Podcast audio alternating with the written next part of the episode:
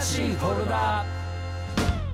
はい、はいということで新しいフォルダー、えー本日早速ゲストの方を紹介したいと思いますけども、えーカメラマンですね、はいプロのカメラマンで、えーおられる、はいえー江口博彦先生をお迎えして今日はやっていきたいと思いますので、とりあえず乾杯で乾乾杯杯お願いしますよろしくお願いしまますすううんん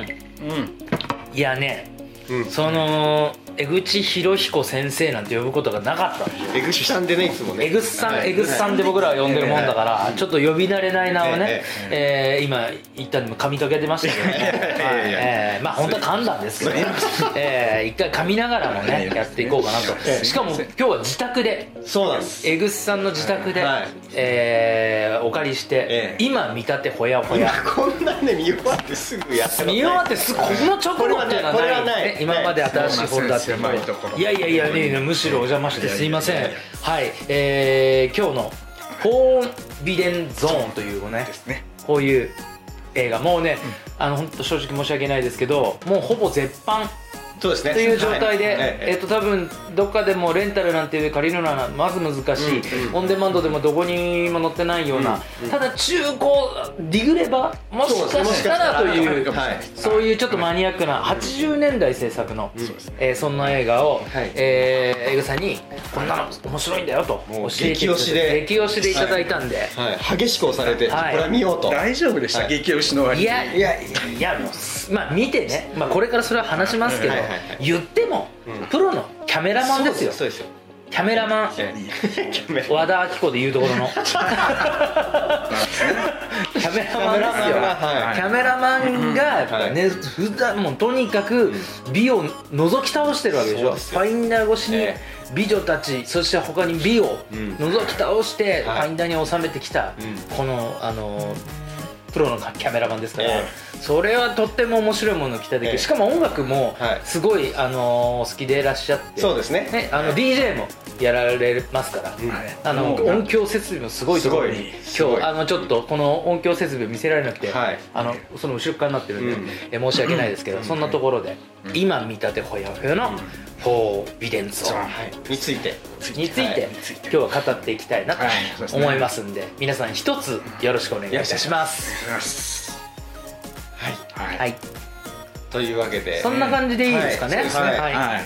動画はこんな感じでそうねです撮らせてもらいまして、はいえここから本編。あはいはい。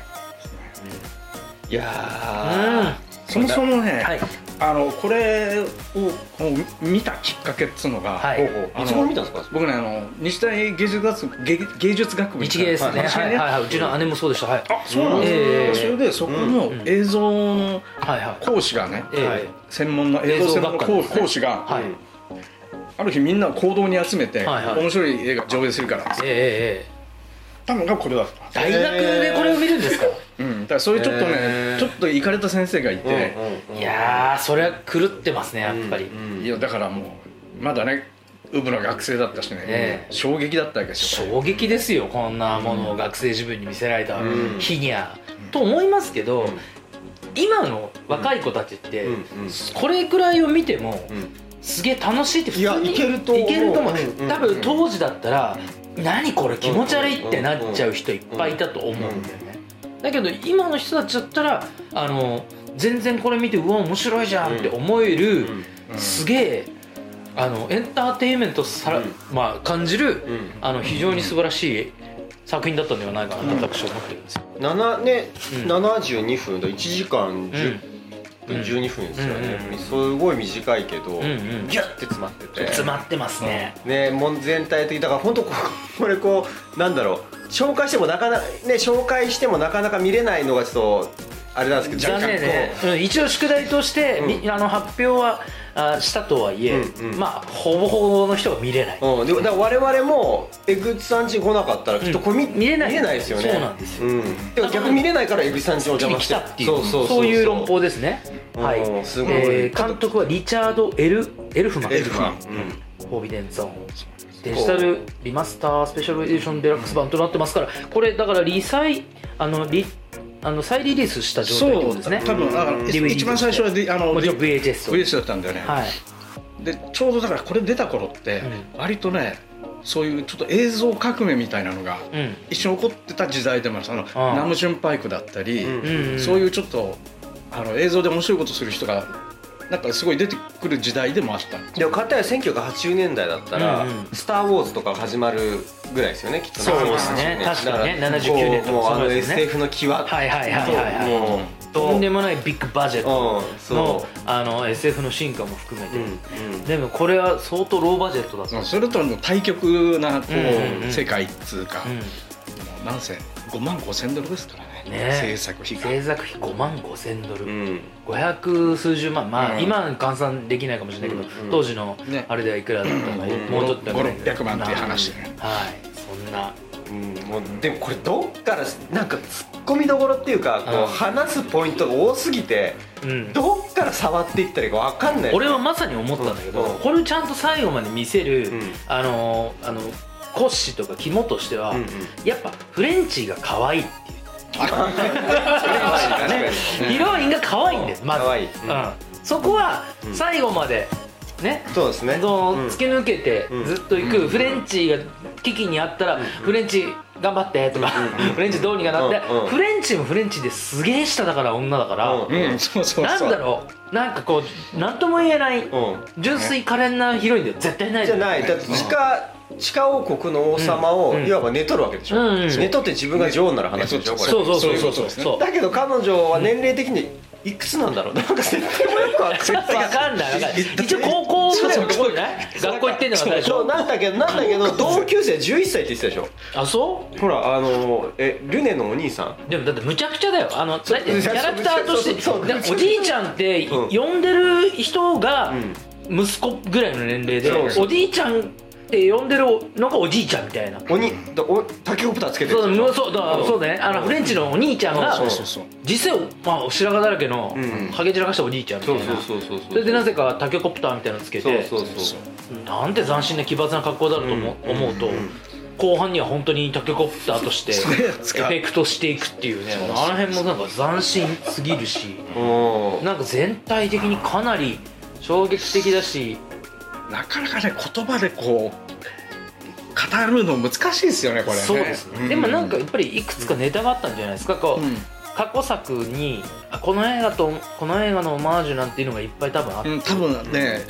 僕らの気が付かないところでもたくさん入ってるはずなんですよなんかねうんうんうんでそういうのが混ざり混ざってさらに僕は見見ながら思ったのはその後の映画にうんものすごい影響を与えてんなってそうですね、うんさっきおっしゃいかけてた、まあそうそうまあティム・バートンなんかも絶対影響受けてるうんとで思ねうしあうんの「コープス・ブライド」っていう、あの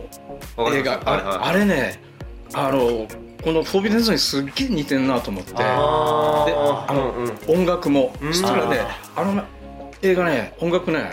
この「フォービデンズの音楽やったあなるほどダニエル・フォーマンがやってえるーあそうなんそだうでびっくりしてへーあだからティム・バートンうんうん結構あれだから「フォービデンゾーン」のオマージュ映画なのかなっていうえーなんかうう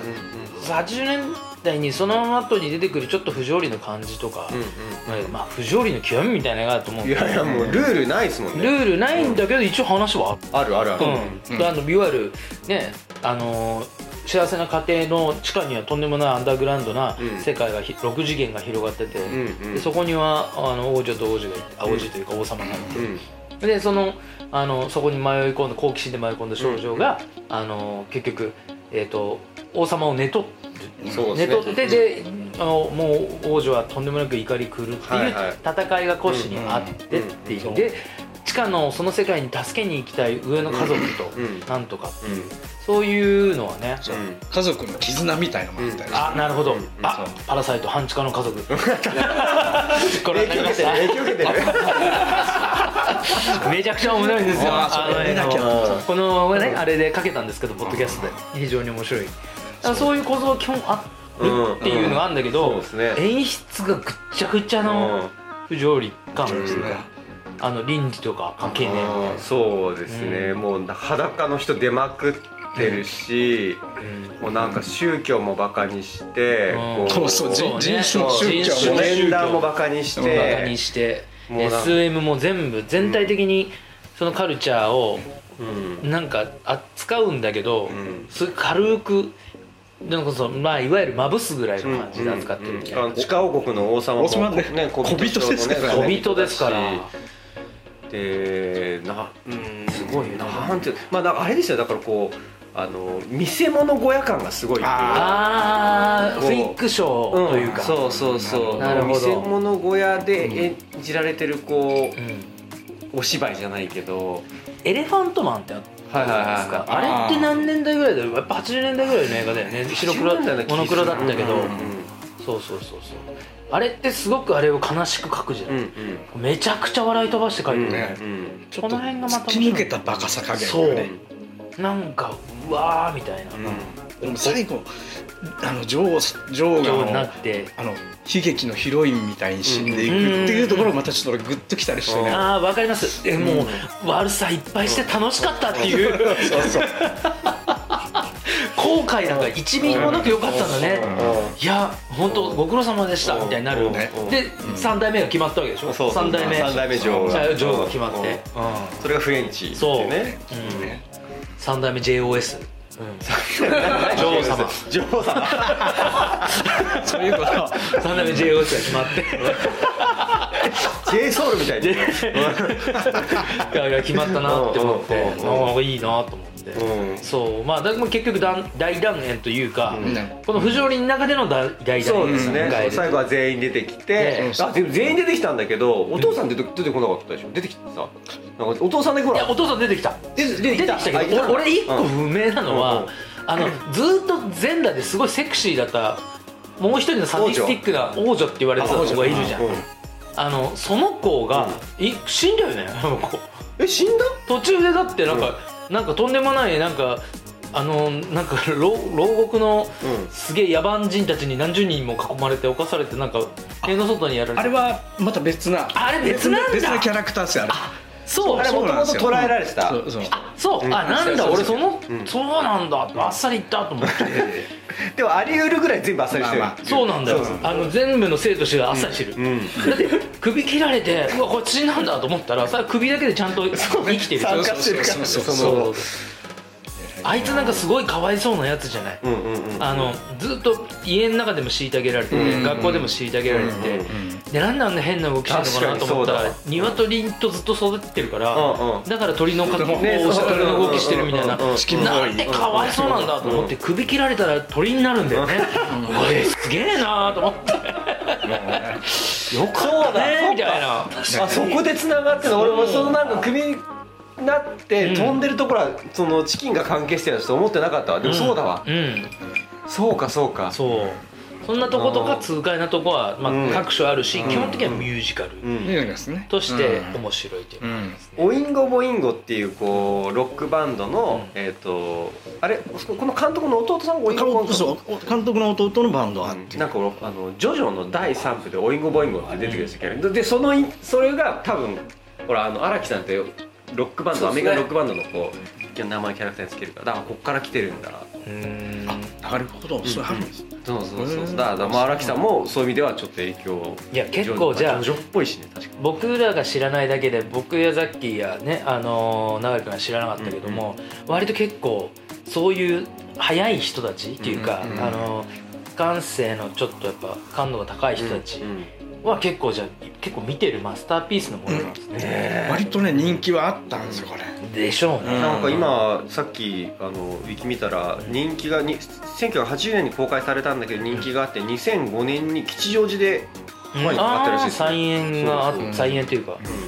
これ今舞台とかやっててめちゃくちゃ面白いねもんねうんそううん舞台向き超舞台超舞向きですよね台向き、あうん、あもうセット書き割りですからね全部そうそうそうそうねそうそう、だから舞台でやったら超面白そう、いやうん、ただみんなおっぱい出さなきゃいけな いからそうだよねそこはいいんじゃないあのの大妻から借りてくれば T シああれはねャツみたいあなそうそうそうそうねそうねあったあれ一体何なのあれで隠すから何さっていう俺いつも思ってたんだけどあれで隠してるからって一体何なのもうもうない羞恥心はもうないんだから何を隠してんの何を言ったら隠してんだって俺も思ってたけどいやいいんだよ大相撲でやってることいいんだよいやだから俺みんながおっぱいポロポロ出すから、うんもうフレンチも出すいつ出すのかなと思ってそれが出さないからいいじゃフないレンチは出さない出さないんですそよういうのがエロティシズムであるよね見れない子だから見たいっていううんで女王のドリスも後半もうボロンって出てる結よ構ねもうずっと出てましたからあそれは見たくないけど もあのードリスのベッドシーン良かったですよねそうだねあのーてかやっぱキッチンで、うんうんキッチンってじゃダイニングテーブルかそうそうそううんそこの生めかしくないとこもまた魅力、うんあとほらダイニングテーブルのさ上にほらろうそくを持ってる人があの人がもうシャンデリアの役で人がねこうろうろうそくを持ってるっていう演出があってで途中でドリスがドリスじゃねえやフレンチが誘拐されてで時間の経過を表すためにうん次のシーンで白骨になってるっていうそうそうそうそうそうっていうかもうあのもうその前に一回うなだれてこいつ死にそうだなって思ってるうなだれそしたら次のシーンが白骨だったらすごいまた面白いですようなだれはうなだれ白骨になってまたピンとまっすぐなってたかうんうんらなんだそれと思うよねいやもう何ともこれは見てもらわないとわからない、うんちもうねょっとどういう映画かちょっと江口さん的には江口さんにとってどういう映画そなうんでですすかねあのねだから僕がその B 級映画にはまるきっかけになった映画でもあるしそうあとね僕その基準っていうかあのただあのやっぱ B 級映画の中でもなんかストーリーがつまんなくて途中ですごいだれちゃう映画っていっぱいあるんだけど、うんうんうんこれ結局ね、うんストーリーが割とちゃんとしてしてるて全然だれないっていうね、うそこもまたね、うあの僕の中でのこういい B 級映画の基準みたいな。うんうん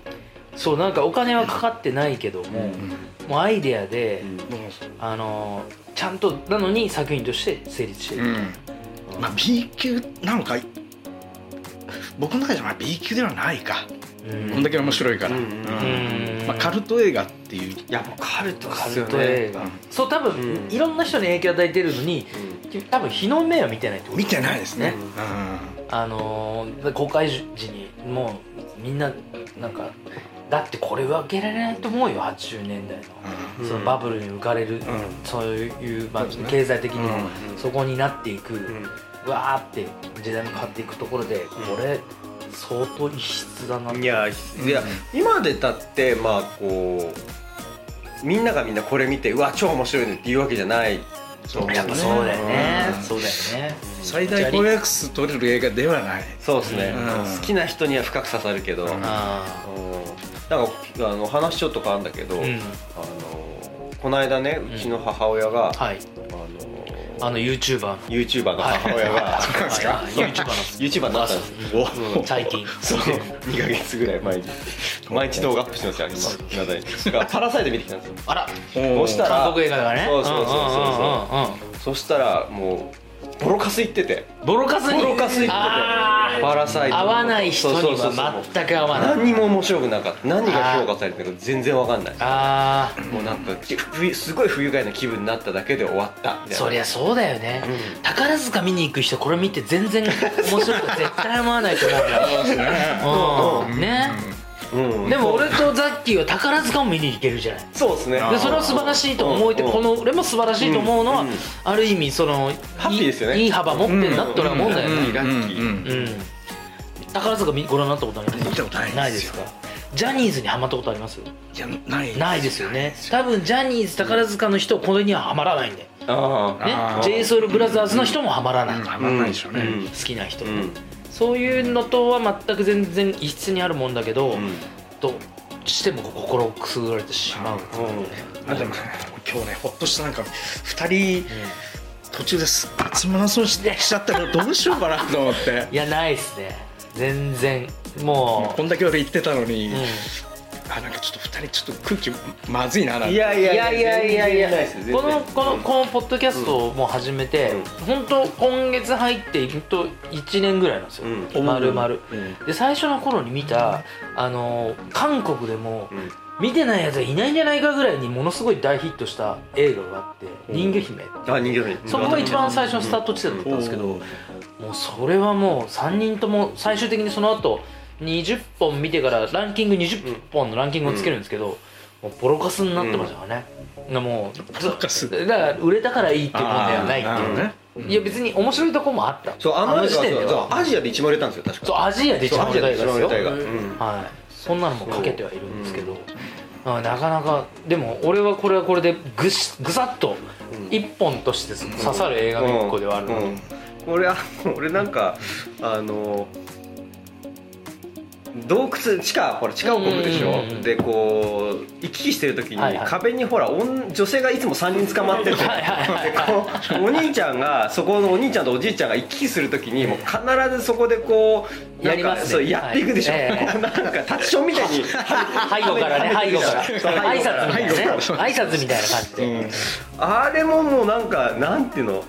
今日本の国内でかける映画じゃありえないありえないああいう表現そう絶対ダメでなんかもうそれもなんかおもおも面白かったおかしかったし、うんでそれが途中でほら初めすごくうんほっそりした3人だった途中からうんふっくらした3人だった、なあなんあていれうかあれなんで変わったんだろうと思ってななんだろうね時間の経過とか関係全く関係なくあの違う3人なのかな、なんかそうそれでもあのシーン俺実はすごいなんかもう。あーいむちゃくちゃ印象に残ってて、うんあの引っかかりましたそうおじいちゃんとお兄ちゃんがこうんうお互い溶けながらと かやってるとことかあと微妙にほら地下にこう降りてくるときにあの口から入ってってお尻が出るでしょ、あそうそうそううんはいお尻が出て全員がクソってそう あのお約束うわあーーもういいですねそうそうなんかだげ地上波には当然流せない流せしこうなんならねいネットフリックスでもいけんのいけないのみたいなうんこうあるけうんど舞台だったらっていうところもまそうたそうあまるたね舞台感がすごい強いなあるねあると思います覗き見してる感じがすごいんですよねうんこうあやっぱファインダーを覗いてる人だからおっとあら井口さんがそういうことですわ常に覗いていこうかと全然気がつかなかったっすえでもその大学でこれを見た頃にはもうカメラはやろうとしてたんですかあもうやってる状態いやうんあのーただそれで食っていこうとは全然思ってなかったんだけど、えまあ、ただあの写真学科にいたから、うんまあ、写真の勉強してたあっていう、うん、これまたね話長くなっちゃうんですけどもねこの話は。なるほどええ最近ね後半に言われたんですよこの番組長い ってだからちょっとまたそうそれはねそうぜまたひまたぜひまたじっでくりしかも俺もそんなプライベートなことええ聞きたい人あんまりいないと思うしいやいやいやだからそれはあのええもうあのなんせでもねあのだから映像をこう勉強してた時期っていうええあなるこほとどですね。はいでもまあ興味のある被写体に対してその被写体を乗せていくテクニックだけはちょっと今日教えてもらっていいですか、僕ねそこねでうんほんとテクニックないんですよあそうなんですかダメなんですよいやそう言ってるだけで本当にこれは公開できないって言ってるのと一緒だそれ絶も対それはお前らには教えないぜっていやいいうや秘伝なんじゃない秘伝のやつだよそれはラーメン屋のスープみたいな感じだな絶対そうそうそうそうあれね企業秘密だね企業秘密だうんいや乗せるのがうまい人って俺すげえ尊敬しちゃうんですよねダメなんですよ俺本当にもうあの人見知りなんて えでもでもそんなそうことないそれでもあのそのあのそうまあこの業界長くやってらっしゃるわけだからそれで仲良くなっていく方たちはいっぱいいらっしゃるわけですよね、あのだからこう月に何度か定期的にずっとこうはいあ会っていくはいタイプの仕事だとはいあの仲良くなれるんですけどあそんななんかい一回やそう二回ではって単いう発のね仕事ねええダメなんですよああだからこそ信用されるかもわからないですね面白い人だでも実際我々もだって別にこう飲みながら知り合って、うんうんで結局気が付いたら家まで上がり込んで映画そみうでたすいなね、そうですね、本当ですやってるわけね。でしすいません、なんか、江口さんの懐に甘えながら、今日もやらせてもらってますけど。やっぱ人間関係はあの時間かけて作っていかないとそうですねそうなんですよだから一言では語りきれないですね、この映画もそうだと思うんですよ、なんでそろそろパンチラインのはい時そ間うに行きますですかねいやでもこれね迷う迷うね迷うわ迷うのよなんかいうんやひすごいねうんあの現実感のないうんセリフの連続なうんなのうんうんよ俺の中でで現実感がずーっとないところうのんセリフの中でバーッと思い出して、うんあのー正直だからパンチラインだらけっちゃパンチラインだうんだらけの演出だったりうん掛け合いなんだけどその中ですごく現実的なとこ一箇所だけ僕は思いこお残ってるところが1個だけあって、僕からでいいですか、はいそうそうそうはいあの割ともう最初あ最初超最初の頃だからまだその世界がこんなになってるかわかんないんだけど、最初から割と非現実的でしょかき割りそうでですねそうですねずっと話は進んでいくしうんうんうんで学校行くわけじゃん、んフレンチがもうあの、うん遅刻したら大変なことになるから、うんうんうんうんで地下室の話は興味があるけどとにかく学校遅れたら学校で校長先生にあのなんかいじめられるからみたいなことうんうんでうん学校行くじゃん、はいで行ったら行ったで学校の先生がさいきなりマシンガン持ってる、うんうんもうそれもすごかったんだよね、あだから俺そうそうあの先生もすごいし、これとんでもない状態だなって思う中ですごく理不尽じゃない、全部が、あのいいじめっ子がいてなんだかなってもなんか別にそれカバーは見ないしだっていきなり教室開けたらみんななんか乱闘中みたいなうんそうそうそうそう状態の中にいてそうそうそう先生来たらピシッとなるみたいうんうんなその中ででもだんだんなんかあのー話の流れの中授業の流れの中かな分かんないけどワイワイになってきてで後ろの席の方に黒人の子たちがいたりねうんうんうんでそいつらが揉め出してうんうんで拳銃でバーンうんうんうんって一人殺すじゃないうんうんじゃあそこでまともになるんだよねみんながうんうん反応としてはちょうど一番まともになるといううんうんうかんそうだよねうんそうなるようんねうんでその黒人がうん一言言ったのはこいつがイカサマしやがったからうん片付けてやったうんうんで一番その理不尽に思えるねうんうんうんげ現実の中でうんうんもそれすらうんうんうん今それが一番まともに聞こえたのうんうん俺うん確かにね、ま確かとにもあれなんか一番なんかふっと我に返るというかうんうんふっと現実に戻るようなうん映画で聞くようなセリフっうんうんっていうのでうん一番あれがなんかふっと自分がなんか我に返る瞬間っていうのわかるわかるあこれの映画ってなんかこうみんなリアクションが異常だから異常異常そうだからなんかこう何かが起こっても全然関係ないとかとんちんかんなことみんな言うけどうんあのシーンは確かにうん、いきなりふって、うんあ、うんえなんかギャングの人たちね、うんみたいなそうこたこだでその後の生徒のリアクションも「先生!」みたいな、うんまあ教室内に人殺しを受けたらもっとすごいリアクションだけど、 悪いことやりましたみたいな確かに一番現実的でまともだったかも、あれそうそれでまあそう言われ結てみたら局ねそうかも犯人はっていうかマシンが持ってるからぐちゃになるっていうそこがまた非現実すぐにうん非現実に戻るんだけど、うんまあなんかすごいなってあのシーンがとにかくハッとした一個のシーンで、あのセリフが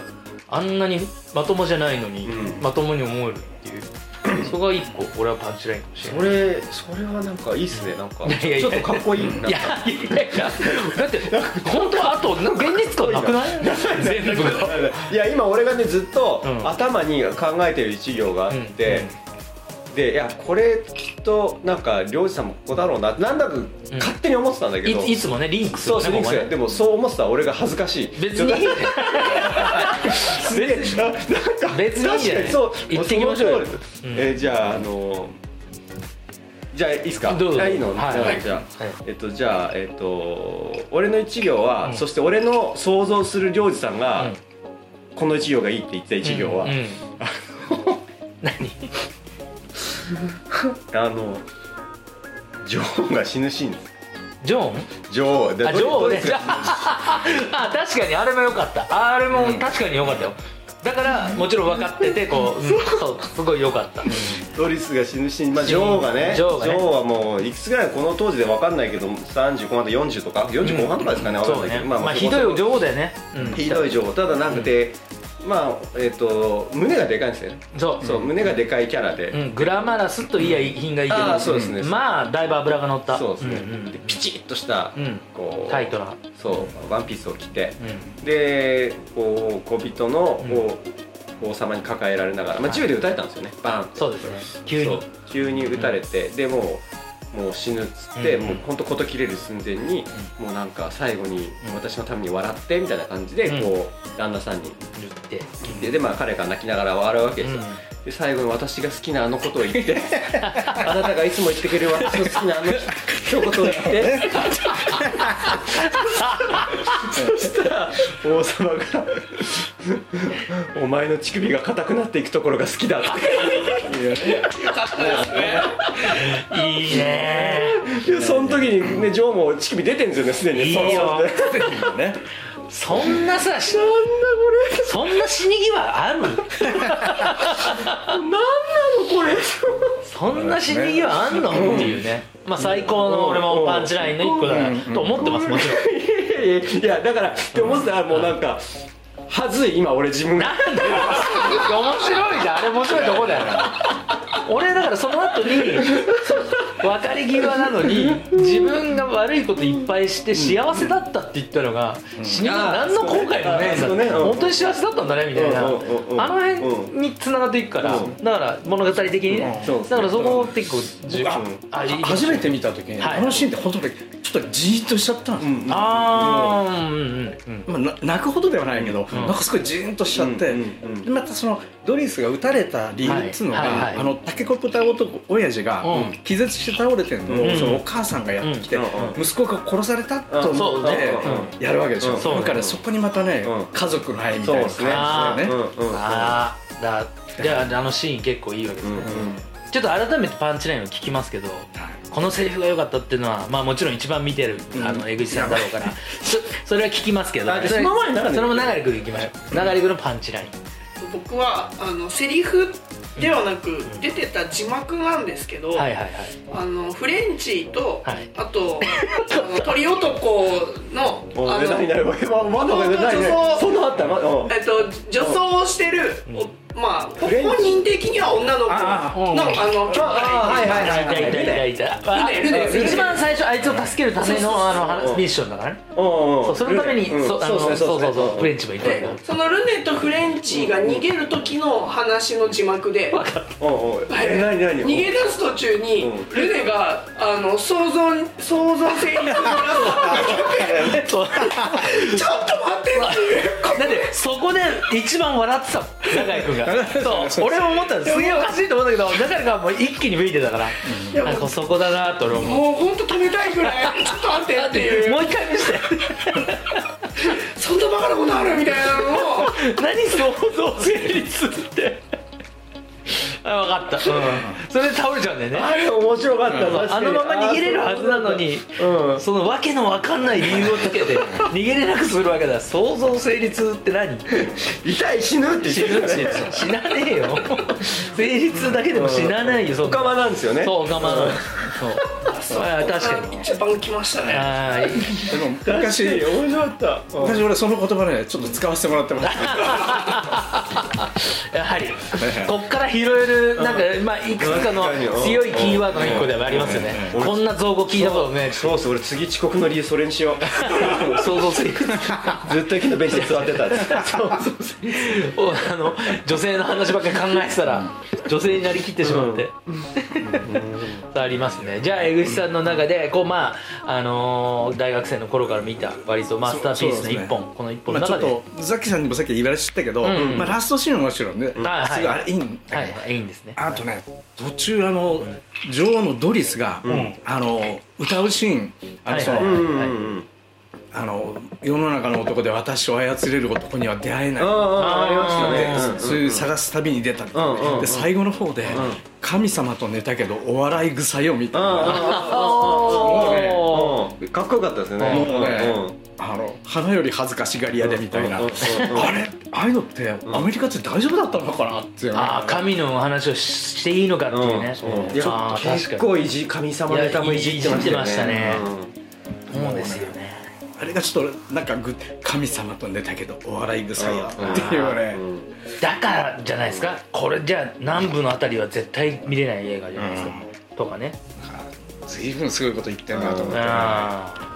あどこの話ですよねえアメリカアメリカなんですよねそうですねあそうか最初なんかカリフォルニアあそうだカリフォルニアだカリフォルニアベでニスすベよニスじゃなかったベニスカ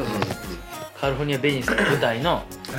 映画ですけどこれは混沌としたその時のアンダーグラウンドがあるんだなうんあっていうのを感じさせるうん映画なんじゃないかなと思っていやだから B 級掘っていく、まあ、いわゆるアンダーグラウンドのシーンっていうのはどの時代にもあってそそういうの結構重要ですよね、うんなんかその中に絶対面白いもののヒントは結構隠れてるなとか思いながらそれがいっぱい詰まった一本ではあるんではないかと思う、えあれロスボードってえうんもしかしてこの頃だったのかあもうちょっとあいったじゃないもですっかとあれ80年90年代ですか90年代そうですねそうですねはいまあそんな感じではい今週は今週は、はいあのー、江口さん江口さんを呼びながら、はいええ呼びながらって我々が押しかけどうて仕掛けてエグさんにご招待をいやいやいや預かっていやいや、え本当にあの俺的にはもうようこそいらっしゃいまえいしたやいやありがとうございますそしてあのねリビングで映画も、うんあの DVD も別に用意するわけでもなく全部お借りして、我々持ってきたのはあの酒盛りの酒だけといういやありがとうございます そんな一日でございましたけど、皆さんぜひ、あのーこの興味強い方は本当ねうにん中古で探したら、もしかしたら出会えるかもしれないそ一、うですね本、うんなのかもしれないので、うんえーご覧になってみてほしいなと思う一本でございました、今日も新しいホルダー最後までお付き合いありがとうございましたありがとうございましたそれではまた感想戦で